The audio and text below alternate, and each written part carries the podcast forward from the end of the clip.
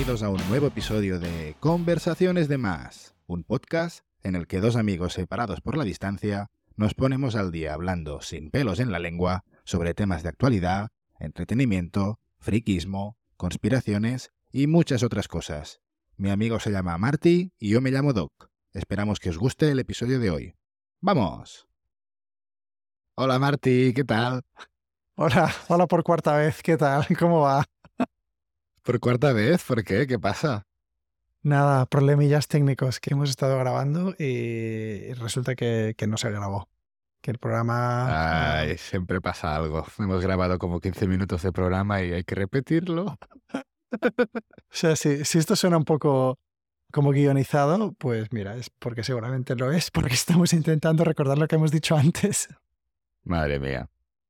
Bueno, a ver, A este ver. será el primer programa con la nueva estructura. Haremos una charlita de 10 minutitos y después ya pasaremos al tema principal, ¿vale? Y, nada, ¿quieres introducir el tema principal o Sí. quieres hacer la charlita? Introduciré rápido el tema que hablaremos dentro de unos minutos, como tú dices. Hablaremos de todo el tema que ha pasado recientemente con los libros de Roald Dahl, que es el escritor de Charlie y la fábrica de chocolate, y que resulta que ahora le han cambiado los libros después de años de, de que el tío se muriera y le han cambiado palabras de los libros y vamos a utilizar esta noticia como excusa para comentar un poco todas las implicaciones así más filosóficas y morales y básicamente dar nuestra opinión sobre el tema. Pero antes de hablar de esto, podemos hablar un poco de cómo ha ido la semana y, no sé, de lo que quieras. Doc. Bueno, ¿qué tal el fin de semana sin Fórmula 1? ¿Cómo lo has pasado? Bien, sobreviviendo, bien. Igual Esperando, que yo. esperando Arabia Saudí la, se- la semana siguiente. Correcto. Bueno, yo tengo los Oscars esta, esta madrugada, que nada, empiezan en eh, una hora. Y nada, quería hacer una pequeña predicción de A ver, sí, lo, sí. que yo, lo que yo que quiero que gane y lo que creo que va a ganar. Y creo que te va a interesar. Nada, como mejor película, mi elección es Ban The Banshees of Irishness. English, La vas- English, English mine. Bueno, el título Banshees of the Almas en Pena, traducido en, en español. No lo vocalizo muy bien, pero creo que va a ganar eh, Everything, la película woke por excelencia de este año. Después, como mejor director, yo se lo daría ya a Steven Spielberg, pero va a ganar, creo que van a ganar los Daniels, que son los directores de Everything. Que son como los, Co- como los Wachowski. ¿O han transicionado o no? No, no, son, son amigos, son amigos, no son ni hermanos ni, Ah. ni nada. Se da la circunstancia de que se llaman Daniel los dos. Después, como mejor actriz, mi elección es la Kate Blanchett por Tar. Y creo que va a ganar Michelle Yeoh de Everything Everywhere All at Once, de momento 3 de 3. Ujú. Y recuerdo en algún anterior capítulo que decías, no puede ser, ¿no? Que gane las 10 nominaciones Everything Everywhere. Ojo. No, espero Después, que como no, me- aún espero que no, no sé. O sea, no, está, no es tan tan buena, no me jodas, no sé. Es una buena película y tiene todos los dogmas woke y de la cultura de limpieza de cara que está haciendo Hollywood, así que tiene muchas papeletas para ganar muchos Oscars. Bueno, como Mm. mejor actor, yo para valer un poco elegiría a Colin Farrell, aunque se, bueno, Brendan Fraser hace un papelón y creo que va a ganar Brendan Fraser, pero yo se lo daría a Colin Farrell que es que hacen un papelón. Eh, y en original, pues otra vez Banshees para mí, pero va a ganar Everything Everywhere. Y después de película internacional, pues creo que se lo van a dar a All Quiet on the Western Front. Y yo también elegiría esta, que me parece un película. Mira, está bastante bien esa. Y nada, a ver si Everything Everywhere se lleva estos premios que he dicho. Yo creo que sí, eh, que se los van a dar. Bueno, sí, no sé. Para Yo- que es un entre quedar bien y que es buena película, pero quedar bien. Yo la verdad es que no puedo opinar mucho porque no he visto ni, ni la que no sabes pronunciar, tampoco la he visto, pero la- Correcto. las tengo en mi lista, o sea que sí, las acabaré viendo.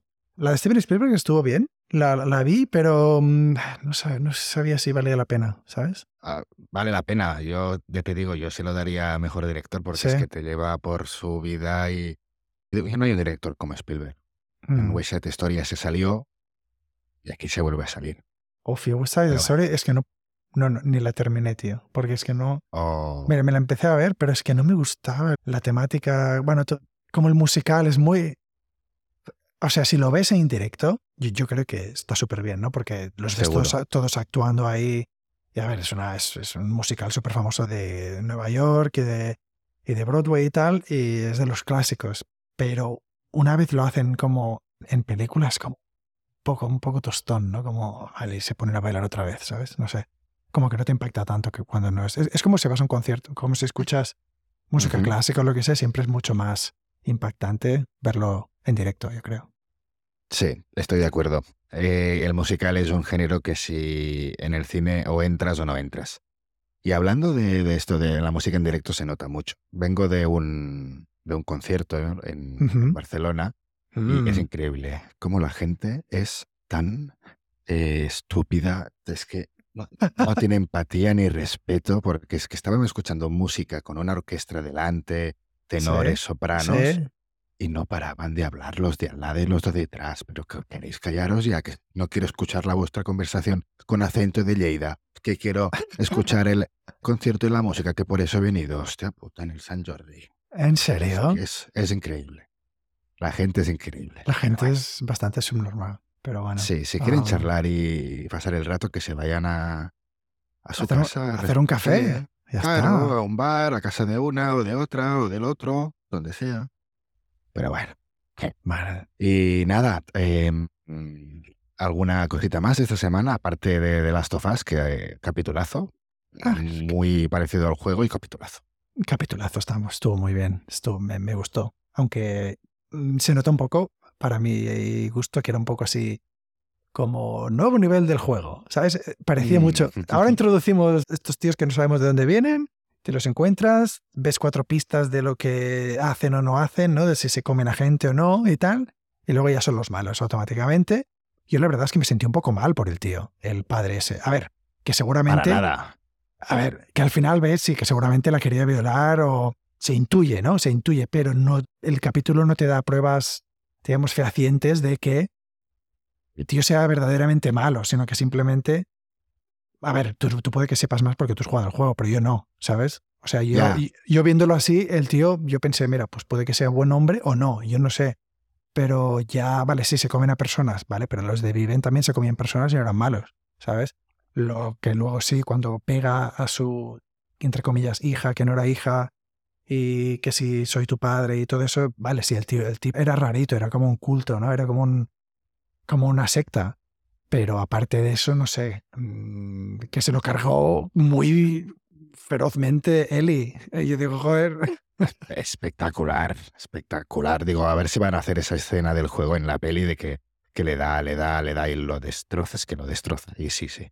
La mantiene. A ver, yo lo que tú dices de si el personaje es bueno o malo, en estas circunstancias eh, tienes que sobrevivir y tienes que hacer cosas que están fuera de, de la ética a veces y tal. El problema, o sea, lo, porque este personaje es malo o no, yo creo que radica en que no cuenta la verdad a los que protege. Desde el principio ya no les cuenta la verdad, te da pistas de que les da comida, les da no sé qué, les dice lo de Dios, tal y cual, pero es que a medida que avanza el capítulo vas viendo que eso es mentira, es una excusa para tenerlos controlados, una excusa para guiarlos por un camino ficticio hacia un objetivo, cuando en realidad solo les da carne humana desde a saber cuánto tiempo, sus muertos no los entierra, los usa, o sea, si no cuentas la verdad con la gente que proteges, no eres bueno. Aunque No, las no. circunstancias sean estas, cuéntaselo, oye, hay que comer humanos. Como en Viven, ahí saben qué están haciendo. Son Sí. conscientes de. Cuando escondes a gente que está comiendo humanos y que matas por doquier bajo la excusa de Dios, porque es lo que le dice a Eli, ¿no? Yo uso Dios para que estén contentos, pero al final esto es sobrevive el más fuerte y el, Sí. pues, chato. Si no les cuentas la verdad, ¿cómo voy a confiar en ti? ¿Cómo vas a ser su padre? Y ahí en el juego está más explayado, más explicado, pero bueno. Bueno, sí, coincido, coincido. Estuvo bien. ¿Y no, no tienes nada que comentar tú de esta semana? Bueno, sí, lo único, ya hemos cambiado la hora aquí en Estados Unidos. La, ya ¿Sí? estamos en horario de verano, sí. Como si no lo supieras. Ah, Es la tercera vez que grabamos lo mismo. Ya lo sabes, cabrón. Joder, intentaba hacer el, yo qué sé, el interesante. Y, y nada, estaremos un par de semanas ahora con una hora de diferencia menos con España.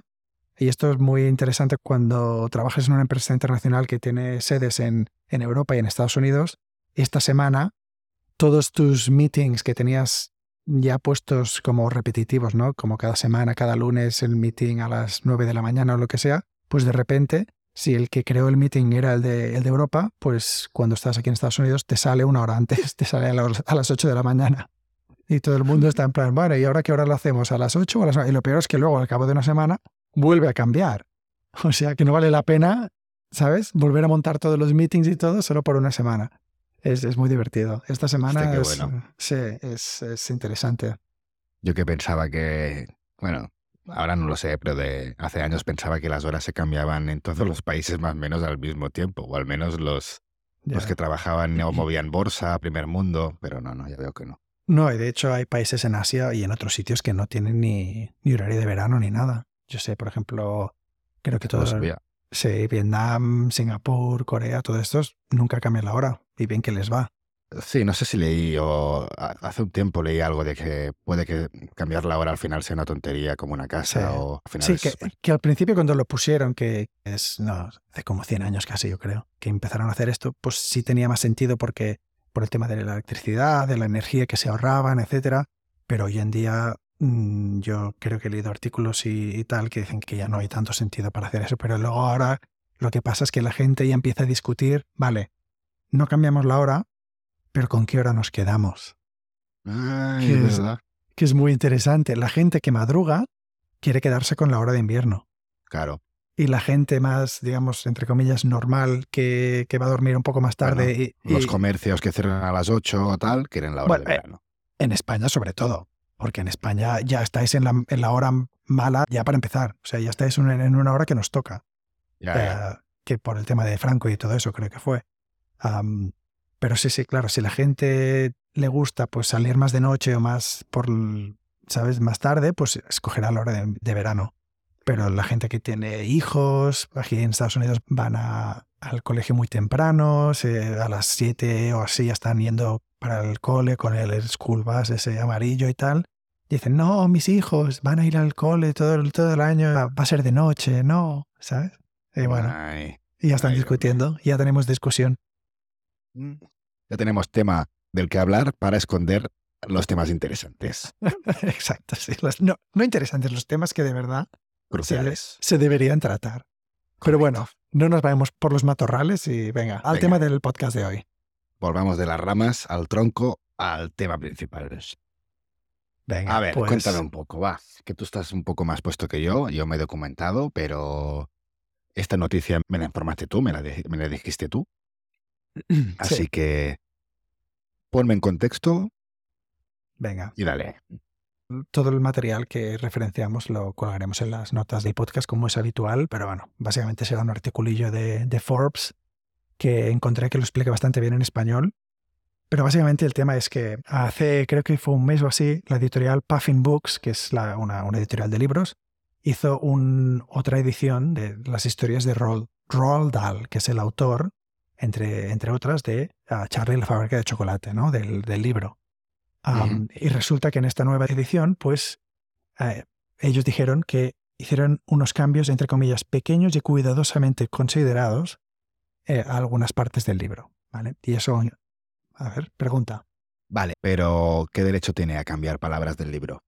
Vale, buena pregunta. Creo que la editorial no tiene ningún derecho, pero la empresa que ahora tiene los ah, derechos de la propiedad intelectual, digamos, de Roald Dahl, sí que tiene el derecho de hacer los cambios que quiera. Y esta empresa se llama Roald Dahl Story Company, RDSC, por sus siglas en inglés, como dicen aquí. Vale. ¿Vale? O sea, es como si tú te mueres, tú, tú escribes un libro, ¿no? Te mueres, lo pasas a tus hijos, ¿vale? La, propiedad intelectual, o, lo mismo que si grabas un disco, ¿no? Y, luego tus hijos pues, pueden hacer lo que quieran con, con, esa propiedad intelectual. Ya puedes ver lo que la hija de Elvis Presley o Michael Jackson, etc. ¿Vale?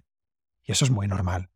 Ahora, lo que me picó la curiosidad es porque los cambios que hicieron a los libros fueron por cuestiones de inclusividad. ¿Vale? Y aquí es donde se pone interesante, ¿no? O sea, no es que. No, no, es que mm, corrigieran erratas de un libro de historia o algo así. No, es que es un, libro de ficción, es una novela de ficción que usaba un lenguaje que ahora seguramente a año 2023 pues hay gente que, que no lo encuentra tan, digamos, satisfactorio. Pero, por ejemplo, ¿qué, qué palabras se cambiaron, no?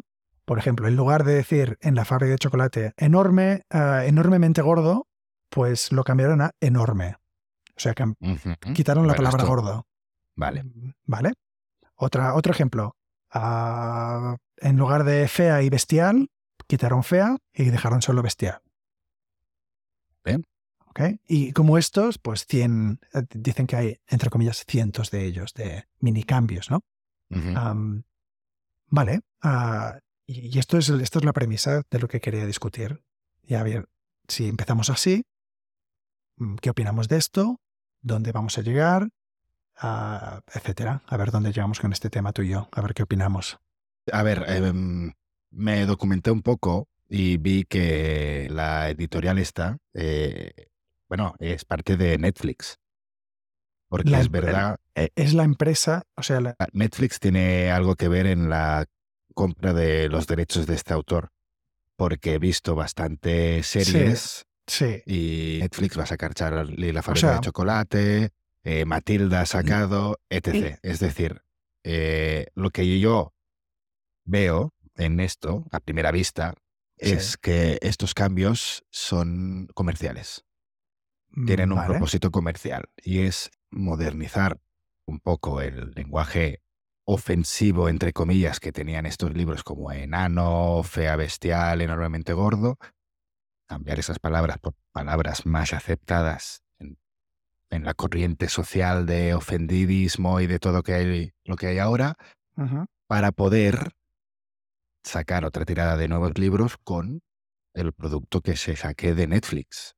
para mí es un, es un caso comercial, básicamente. o sea, se aprovechan de los movimientos sociales y culturales que hay ahora con hay palabras en el pasado que se escribieron por autores que eran antisemitas o eran lo que sea, ¿vale? Ah, de derechas o que hay que cambiarlas porque ahora ofenden.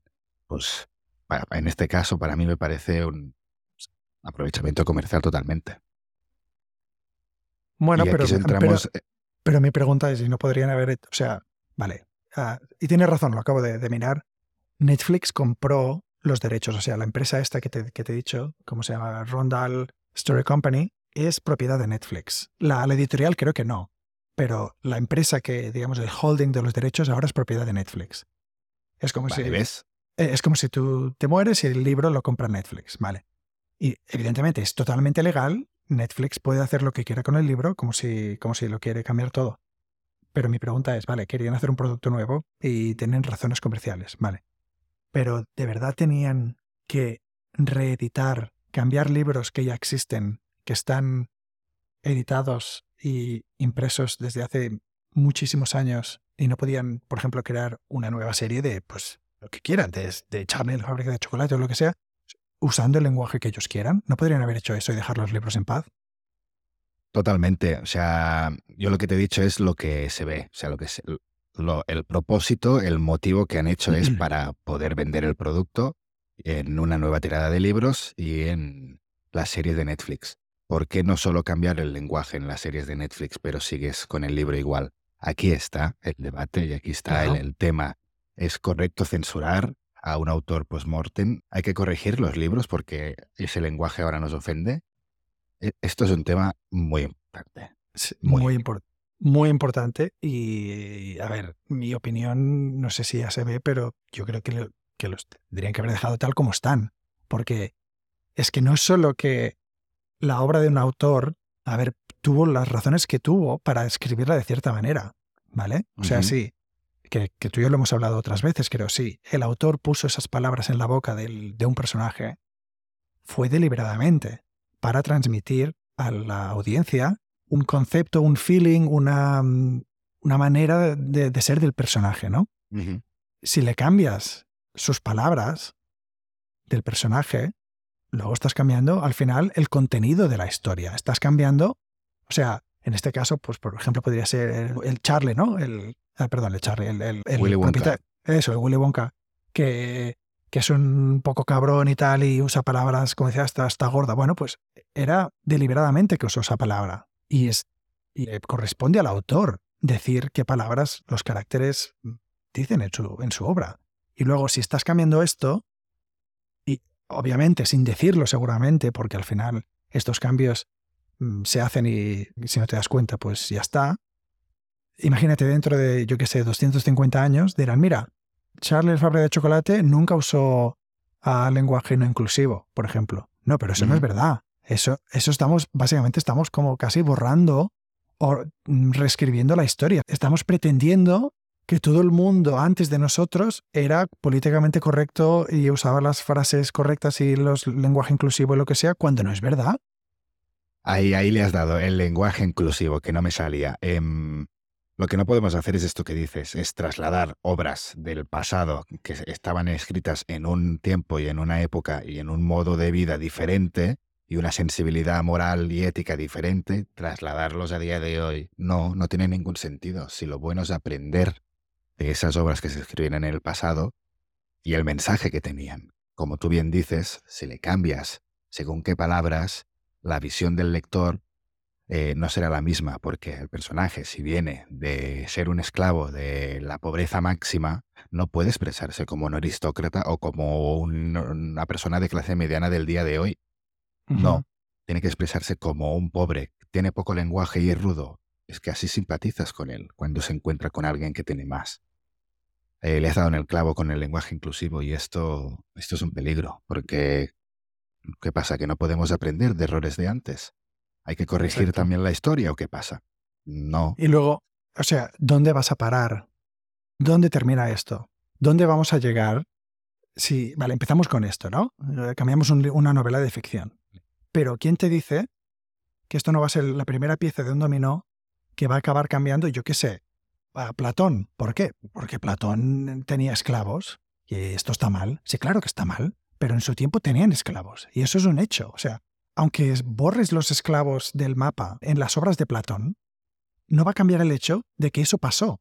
Y es más, yo creo que sería un afronte, un ataque a la pobre gente que fue esclavizada, ¿sabes?, en, la Grecia clásica, porque no quedaría ni nada, ni un ápice de su historia grabada en los libros. O sea, como si nunca hubieran existido. Eso me parece fatal. Y aparte que luego vendrán las generaciones futuras y no van a poder aprender de nada. O sea, si, no aprendes de la historia se repite, ¿no? Dicen, pues aquí, ¿qué estamos haciendo? O sea, vale, estamos estoy exagerando un poco, ¿no? Evidentemente, lo de Charlie la fábrica de chocolate mm, y los libros de Roald Dahl, pues no, no, es un problema tan fuerte ni mucho menos como lo que estoy comentando. Pero yo digo que podría ser que al final, dentro de unos años, acabemos así. No sé, ¿cómo lo ves tú?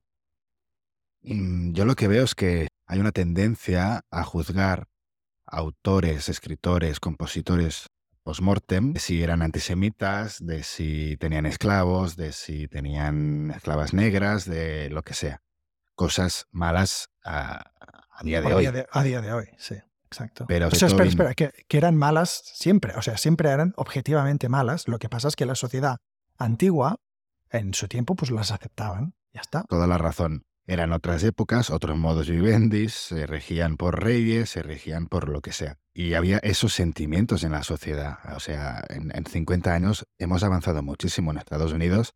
Hace 60, 70 años no podían votar los negros aún. O sea que, a ver, eh, lo que no podemos hacer es juzgar a una obra por cómo era ese autor. Tú puede no gustarte cómo era personalmente el autor, creador de esa obra, pero la obra en sí, si es una obra maestra y hay que estudiarla, no puedes dejarla pasar, no puedes quitarla y apartarla, porque al final, ¿a quién vas a escuchar solo? Ese grupo que tu ideología dice que eso se, eso se comportaron claro.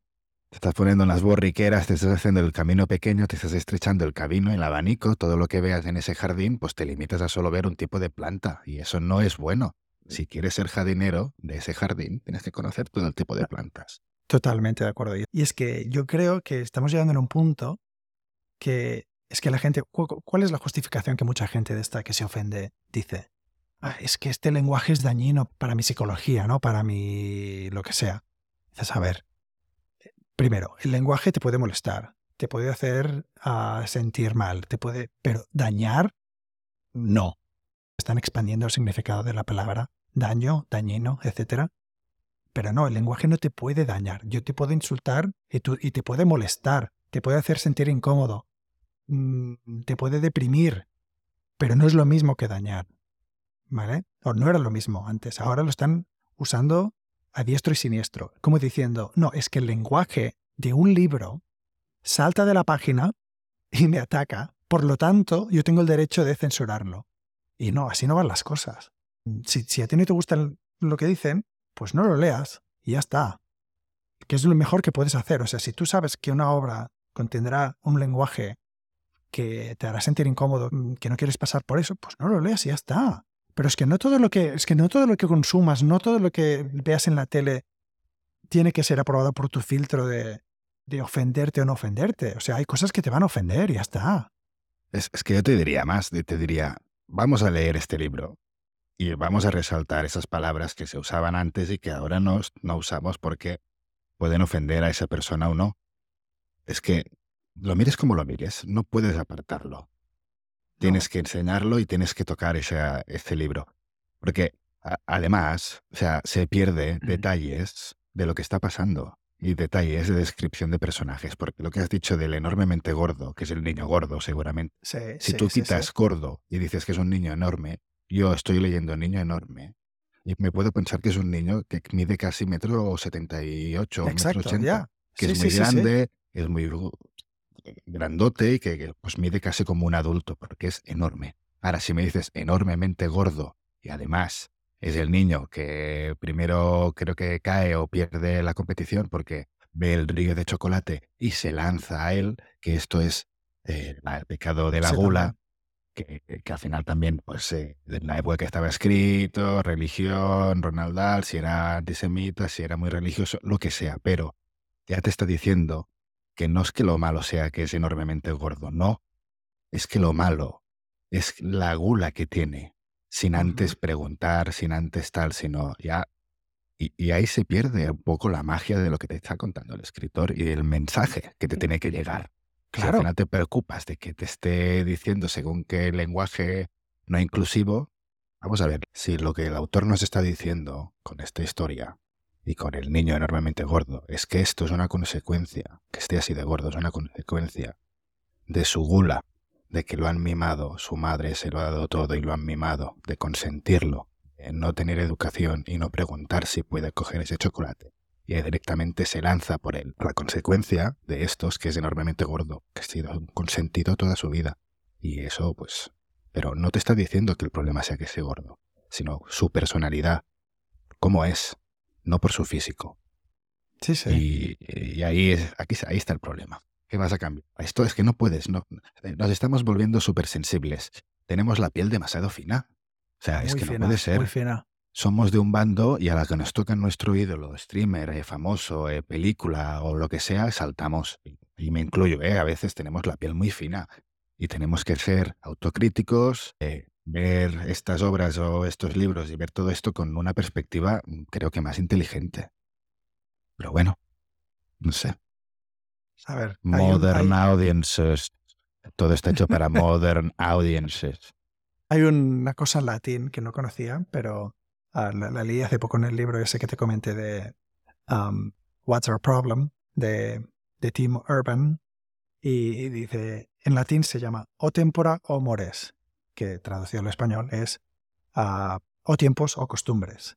O sea, otros tiempos, otras costumbres. Es que es esto. O sea, tú piensa, pongámonos a día de hoy, ¿no? Pongámonos que tú eres un súper progre, súper inclusivo, equity, pro todos los derechos de todo el mundo, etcétera, y quieres escribir un libro, ¿vale? De ficción. Lo escribes. Tranquilamente puede ser que dentro de 20, 30 años te salga alguien que se ofenda por ese libro. ¿Por qué? Porque las costumbres cambian. Y tú puedes haber escrito, yo qué sé, que fuiste a comer un, un filete y dentro de 30 años comer un filete es una aberración. Porque, porque se considera un atentado contra la igualdad animal y el, ¿sabes?, el derecho de los animales o lo que sea. ¿Quién sabe? O sea, es que es imposible a día de hoy saber lo que va a ofender a la gente dentro de 50, dentro de 100 años. Al final, si te lo miras todo de este punto de vista, todo el mundo va a acabar ofendiendo a alguien en el futuro. O sea, todos somos censurables. Exacto. En un futuro, por supuesto, porque esperamos evolucionar a mejor. eh, pero no cambiando nuestro pasado, sino aprendiendo de él. Claro, pero yo creo que la gente que se está ahora, digamos, ofendiendo, que no digo que sea la mayoría de gente, creo, espero que no, por las palabras estas de, de los libros, yo creo que no se pueden poner en los zapatos de, de Roald Dahl o de autores de hace tiempo y pensar que puede que esos autores fuesen también progresistas, que estaban intentando hacer lo correcto, estaban intentando avanzar la sociedad hacia una sociedad más justa, hacia una sociedad mejor. Por ejemplo, Lincoln, el presidente de Estados Unidos, es el que hizo la declaración de emancipación de los, de los esclavos.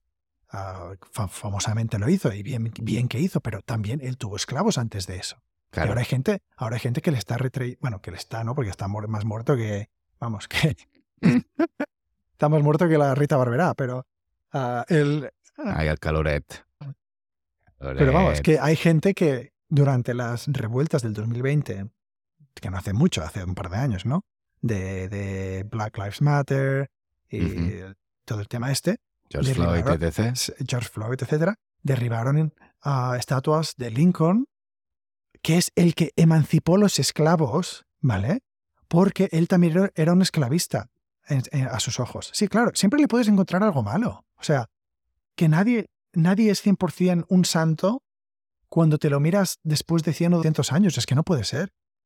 es que no puede ser. Que, es que antes tenía esclavos y, antes de hacer la declaración esa que, y antes que, eso, no, vamos a ver, ¿lo sabes cómo vivían antes o no? ¿Sabes cómo tiene que meterse en, en esas sectas, en esos círculos para poder ser presi, para poder hacer esto?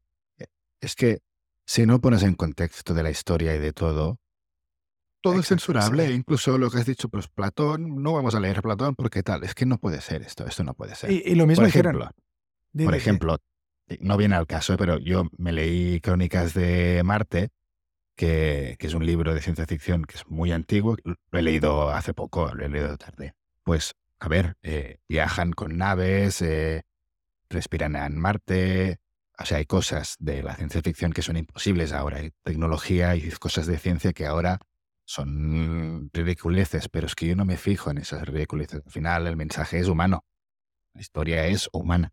Eso es artefactos, material y tal. No si no tienes esa capacidad de abstraerte de lo que no importa de lo que estás leyendo, de lo que no importa del contexto y no de lo importante. O sea, necesitas situarte. Seremos más tontos.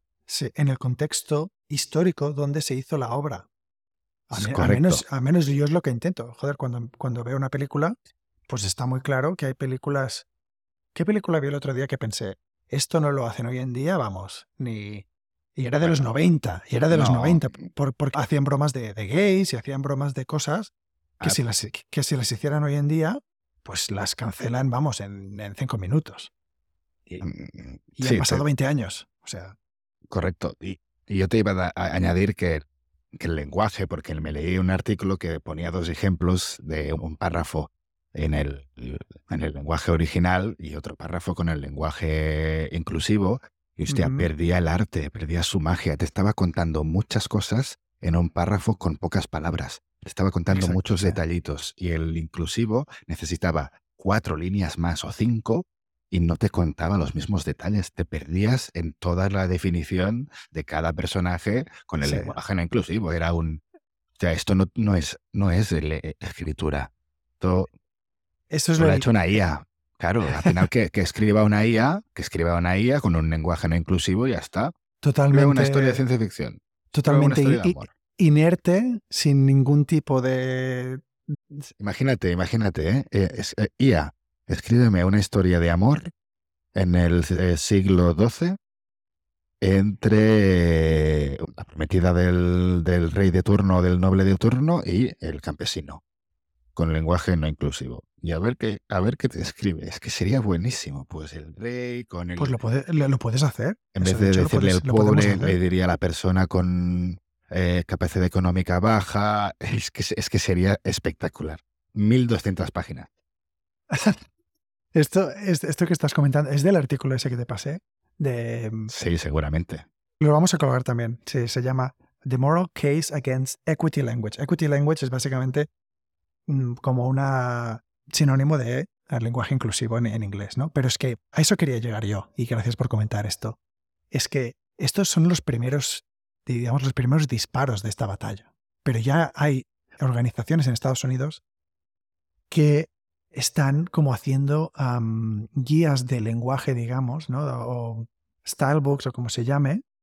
Uh, ya hay miles, ¿eh? National Park, uh, Association de no sé cuánto, American Psychological Association, American Cancer Society, American Heart Association, o sea, todas las asociaciones de mil cosas que te puedes imaginar, médicas, públicas, etcétera, están haciendo guías de lenguaje equitativo o inclusivo.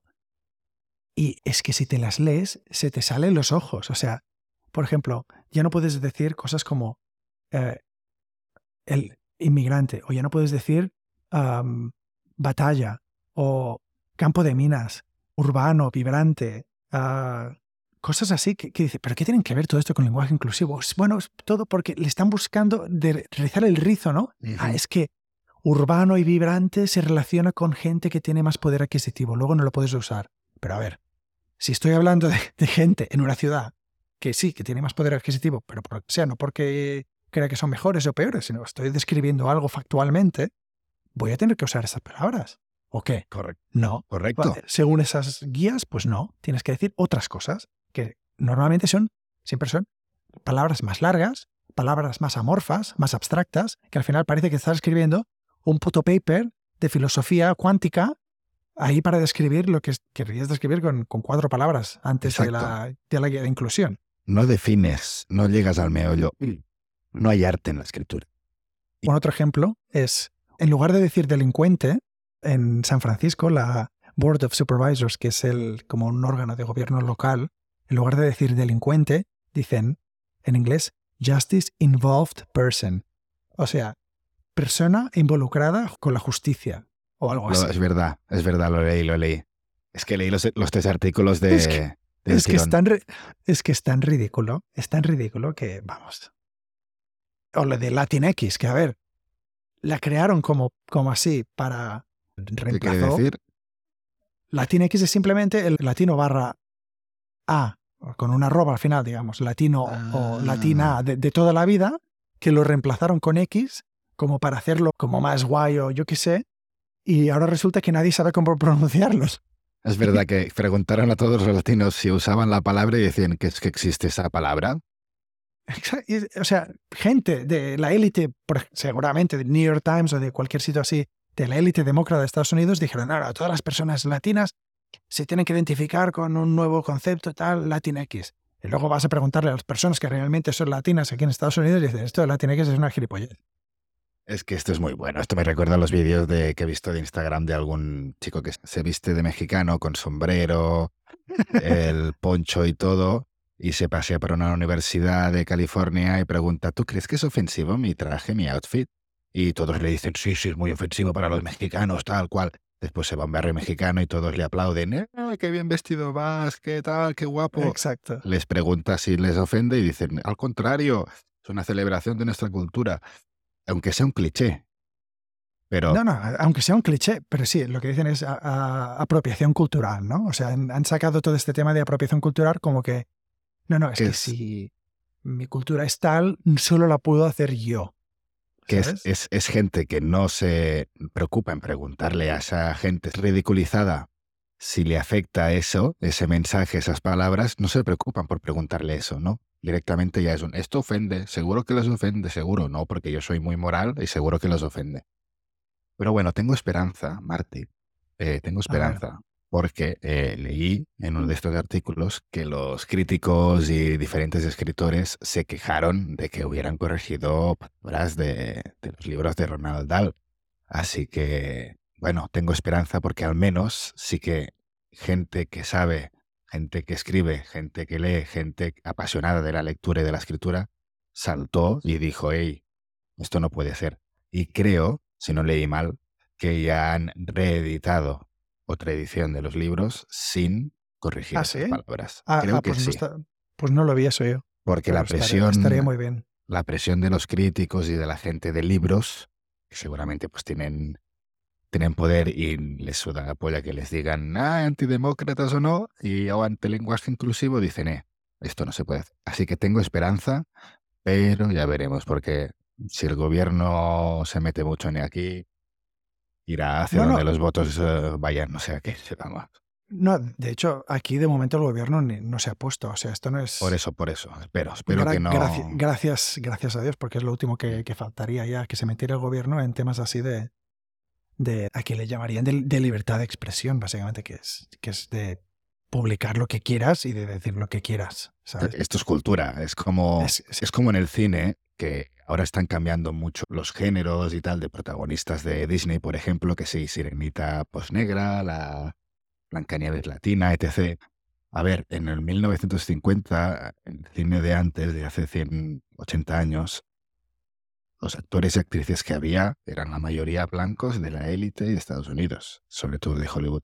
No había actores eh, negros de Nigeria, no había actores eh, asiáticos que estuvieran ahí al final. Era un negocio creado con la gente que estaba ahí y los actores eran blancos, se hacían pasar por, por, por ejemplo, la, Elizabeth Taylor se hizo pasar por Cleopatra. ¿Por qué no cogisteis a una actriz egipcia? Bueno, es que no había nadie. En el en el estatus de Hollywood no había ninguna egipcia. Había Omar Sharif, que lo utilizaban para todos los papeles de extranjero.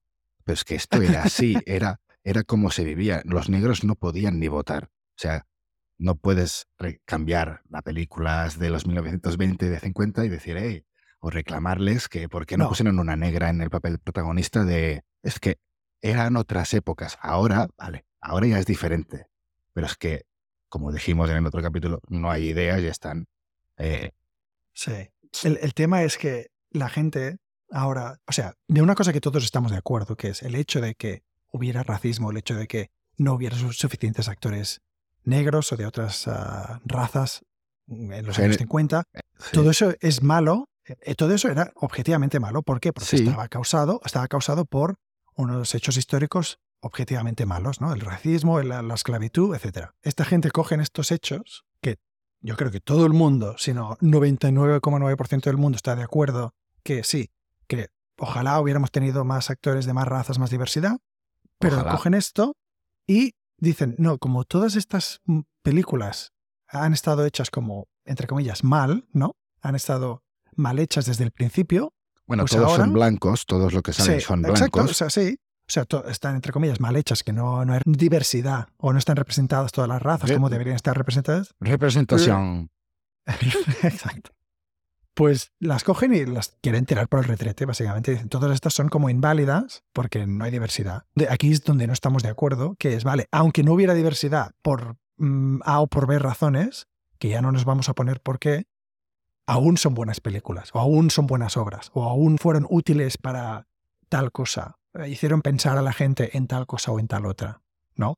Pero claro, como más adelante vamos con el lenguaje inclusivo, como lo que tú decías, los dos párrafos que han estado escritos, uno normal y, otro traducido, digamos, al lenguaje inclusivo, eso es un párrafo totalmente diferente. Totalmente. O sea, o sea, al final, la traducción esta no crea más empatía para los personajes sino que hace al revés, te aleja más de los personajes. Porque el lenguaje, al ser más abstracto, más como indirecto, como más... Uh, inocuo. Inocuo, exacto, es una sí, gran palabra. Más inocuo, pues te hace identificar menos con sus sentimientos, con sus preocupaciones, con todo.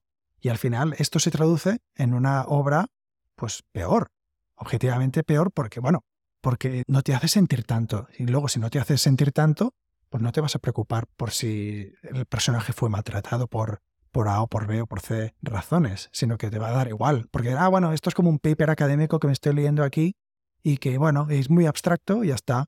Y no pasa nada. Me gusta, me gusta, porque estás devaluando a Ronald Dahl. O sea, tú ahora lees y dices, hostia, este tío no sabe escribir. Es que, ¿qué es esto? O sea, no tiene ninguna gracia y estás menospreciando el trabajo que hizo Ronald Dahl, que era antisemita, que era no sé qué, que sí, pero el trabajo lo estás menospreciando. Hay que mirar el trabajo y, y, apreciarlo tal como es. Que a ti no te gusta porque el lenguaje y tal, vale, pues ya está. Pero, hostia, no lo corrijas porque te den gana. Y que no nos estamos centrando solo en Sí. O sea, esto estamos aplicando en general. O sea, si, Correcto. si lo hacen a cualquier persona que haya, a cualquier autor, a mí me parecería igual de mal. Que conste que nunca me lo he leído, ¿eh? pero ahora nos vamos a meter en un berenjenal, pero el libro que escribió Hitler, el Mein Kampf, yo creo que tampoco se debería cambiar. No porque estuviera bien, ni porque fuera correcto, ni porque me gusta lo que escribiera, sino porque es una pieza histórica que te ayuda a entender cómo pensaba el, loco ese, por qué hizo todo lo que hizo. Ni que haber tiene que lo intente justificar, ni mucho menos. Pero que, o sea, para aprender de la historia, para que no vuelva a pasar, por ejemplo, o para, para entender cómo controlar a la gente que está loca de cierta manera para que no haga estupideces de esa magnitud o lo que sea. Pero es que no, si le cambias el libro o cualquier otro libro, al final no aprendes nada. Aprendes solo lo que aprenderías, bueno, ahora en 2023, ¿no? Lo que hemos dicho todo este tiempo. Bueno, sí, un lenguaje así más, más inocuo y, y ya está. Entonces la gente lo leería y diría, ah, bueno, pues no sé por qué tanta gente ah, le apoyó a Hitler, ¿no? Porque con este lenguaje tan, tan endeble, ¿por qué levantó tanto las masas? No, porque usó otro tipo de lenguaje, más inflamatorio seguramente, mucho más ah, que iba a la raíz de lo que preocupa a la gente en esos tiempos. Sí, sí, ahí le has dado la clave, sí, sí. Y Hitler es un gran ejemplo. ¿Y cuántos documentales hay de Hitler, de su círculo personal? Miles. Y, atrae muchísimo. Y hay que aprender, de, por ejemplo, de Kampf, hay que, hay que aprender por qué ese tío fue de un paso al otro, al otro, al otro, al otro y pudo llegar al poder. Tenía una cosa en mente antes relacionada con, con lo del cine que, que no sé si viene a cuento, pero bueno, era lo de cambiarles eh, el color o a las princesas Disney, cambiar a... Es que como antes has dicho, todos eran blancos, pues vamos a hacer ahora que haya la princesa negra, que haya este género representado, pues esta Que inclusión. que la Blanca Nieve sea, sea Latina, etc. latina. Claro, entonces, las niñas blancas, ¿qué tienen que ver? Aunque ser blanca está mal. No, o sea, O- obviamente. claro, mi pregunta va a que si la niña blanca tiene que ver la versión antigua o la nueva. No, no, y- Ah. y, lo- y los creadores me dicen, no, no, la nueva. Entonces la chica blanca se tiene que identificar con una chica latina. Porque al revés no se puede identificar la chica latina con la chica blanca. Mm. Estás, claro, al que estás discriminando a otro grupo. No, No estás incluyendo porque- al grupo blanco. No, pero pero no, es que- porque es- es ese que ya no lo está entiendes. representado Claro. antes. Pero tú no, No te identificas entiendes. con él. Es que el problema está ahí. Ya está representado, pero yo no me puedo identificar con él porque no me veo con el mismo color. Yo entiendo que los niños, cuando la niña negra o el niño latino y el niño blanco ve a, a un superhéroe y es de su mismo color, aspecto, ¿vale? Se parece, es un niño, eh, tiene esa empatía, sí. Pero es que yo la he tenido con cosas, con actores negros, con actores latinos, a mí me ha pasado. Y a medida que creces, empatizas con las personas, no con el color. Mm, Y aquí es un tema Mm. delicado, porque están incluyendo y excluyendo. Porque Muy delicado, porque la si niña después que so- preguntas- so- solo apreciará a las triunfadoras latinas. Hombre, no. Tienes que apreciar a todos los triunfadores, todas las Mm. triunfadoras. si, si tú le preguntas a, a gente así de lo que llaman aquí el Critical Race Theory, no sé ni si tiene traducción al español, pero básicamente, digamos, la gente que filosofa en cuanto a las relaciones raciales aquí, te diría que, bueno, todo es sobre el poder. Según su visión del mundo, todo va sobre el poder. ¿Quién tiene el poder? La raza blanca. Luego, la raza blanca siempre oprime a todas las otras razas. Por lo tanto, solo se puede ser racista cuando tienes el poder. Y como solo tenemos el poder, digamos, los blancos, no se puede ser racista contra los blancos, según su punto de vista. Reitero, que no es el punto de vista liberal, democrático que yo tengo o que tú tienes, creo. Pero yo se lo estoy diciendo cómo, cómo se lo toman ellos. Y por lo tanto, cuando tú dices, ah, es que no están incluyendo a la gente blanca, te dirían, bueno, es que da igual, porque ellos tienen el poder y la, todo gira. Es como un comunismo, digamos, ¿vale? Como comunismo era la, la- la lucha de clases, ¿correcto? De, de clases económicas. Ahora lo, lo han metamorfoseado entre la lucha de clases de los que tienen privilegio y poder contra los que no tienen privilegio y poder.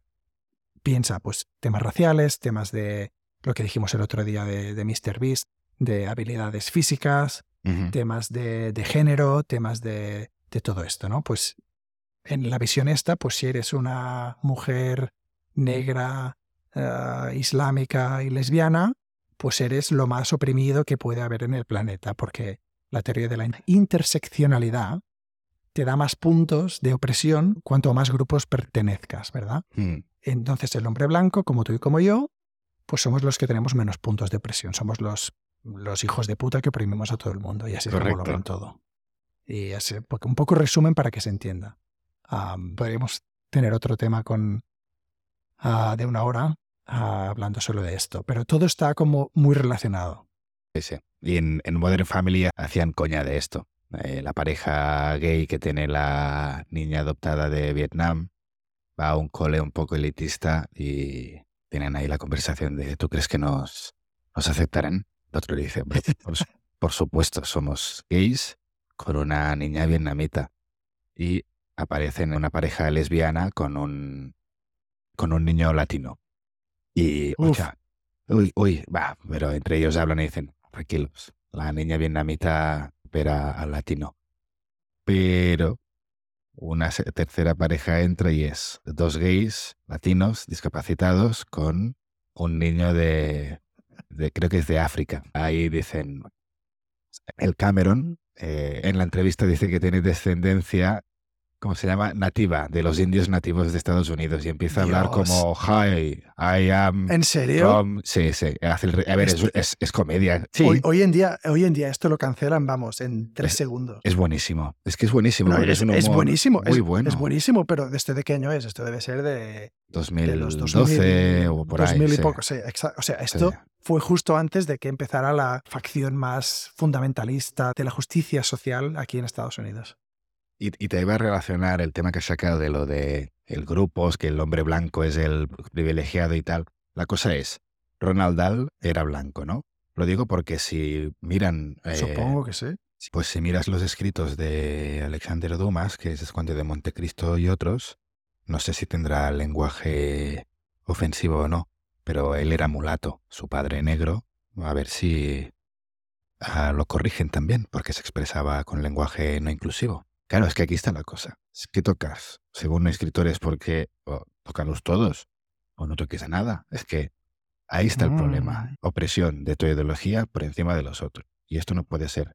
Había una frase en uno de esos artículos, creo, o me la dijiste tú, que era muy buena, que es la integridad intelectual se esconde detrás de la lealtad intelectual. Es decir, tú intelectualmente cedes tu integridad intelectual, cedes lo que tú Sí. piensas en valor de lo que piensa tu ideología, tu grupo, Tu- al grupo tu que perteneces, tu tribu. tribu. Y dices, sí, sí, pienso igual. Cuando puede que por dentro no te hayas hecho la pregunta, que puede que pienses igual, ¿eh? pero tienes que hacerte la pregunta. No, y hay gente que aunque se la haga y diga, sí, pienso diferente, da igual. Y No. dicen, no, no, porque mi tribu piensa de cierta manera y no me puedo desviar. Y la frase esta es del libro, The What's Our Problem, de, de Tim, de Tim Es- Urban. Es verdad que esto también lo, ya lo trataremos en otro, en otro tema. Lo, lo tenemos que tratar porque es un libro buenísimo de todo este tema y lo explica súper bien. Y yo creo que es un tema súper importante porque al final nos va nuestra modernidad, al final mm, yo creo que es un tema súper, súper importante de, mm, porque ataca el fundamento de la sociedad, Sí, las es- bases, Sí, en, sí, lo que se, en lo que se fundamenta la sociedad de hoy en día. sí. Y con el avance tecnológico que no se frena, no espera a que nosotros eh, maduremos, pues, no sé, puede ser una locura y una división espectacular. Así que, bueno, Y eh, ahora ya terminamos, pero creo que me has dado una idea buenísima, que es, podríamos coger mm, párrafos de nuestros libros antiguos favoritos, o no tan antiguos, que, que tengan algo así, un poco de lenguaje así más picante o lo que sea, y le pedimos a ChatGPT que lo reescriba con lenguaje súper inclusivo. Y eso se puede hacer y es súper fácil. me encanta. Y luego lo podemos ah, postear en donde sea, en Instagram o lo que sea. Y, y ya me ha venido a la cabeza de película, libro fácil, Club de la Lucha. Inténtale decir a la IA que Club de la Lucha lo pase a de esto, a ver qué dice. A ver qué hace. Eso, eso, a ver qué hace. El club, el club de los enfrentamientos físicos. Ya empezamos. No lo sé, no lo sé, no sé qué haría. Pero bueno, eh, es muy interesante. Eh, me ha gustado mucho esta charla de este tema porque hay que corregir a los autores post-mortem, censurarlos, hay que corregir la historia, qué estamos haciendo, hay que aprender y ser más sabios. Y no, no digo que nosotros dos seamos los más sabios porque no lo somos. O sea, hemos tardado cuatro veces en empezar este podcast, pero hay este capítulo, pero, eh, hostia, no sé, vemos esto y no sé, es, es Te preocupa, te Sí, preocupa. bueno, a, mí, a mí me- preocupa- a mí me preocupa. a ti te preocupa más, yo tengo esperanza porque es que esto no puede ser. Estamos en Matrix, a- no puede ser que reescribamos a- esto porque sí, no, no, no. A mí me preocupa porque estoy más a la punta de... O sea, ya sabes, en Estados Unidos siempre pasan las cosas antes. Estás en el meollo, ¿no? estás en el meollo, bombardeado por todas partes, es normal. Sí, o sea que... Bueno, ah, Pues nada, ya terminamos Un y placer. hablamos la semana que viene. muy bien, semana que viene con Fórmula 1. Venga, que vean bien los Oscars, a ver si acertas. A ver, hasta luego, adiós Martí. Hasta luego, que vaya muy bien.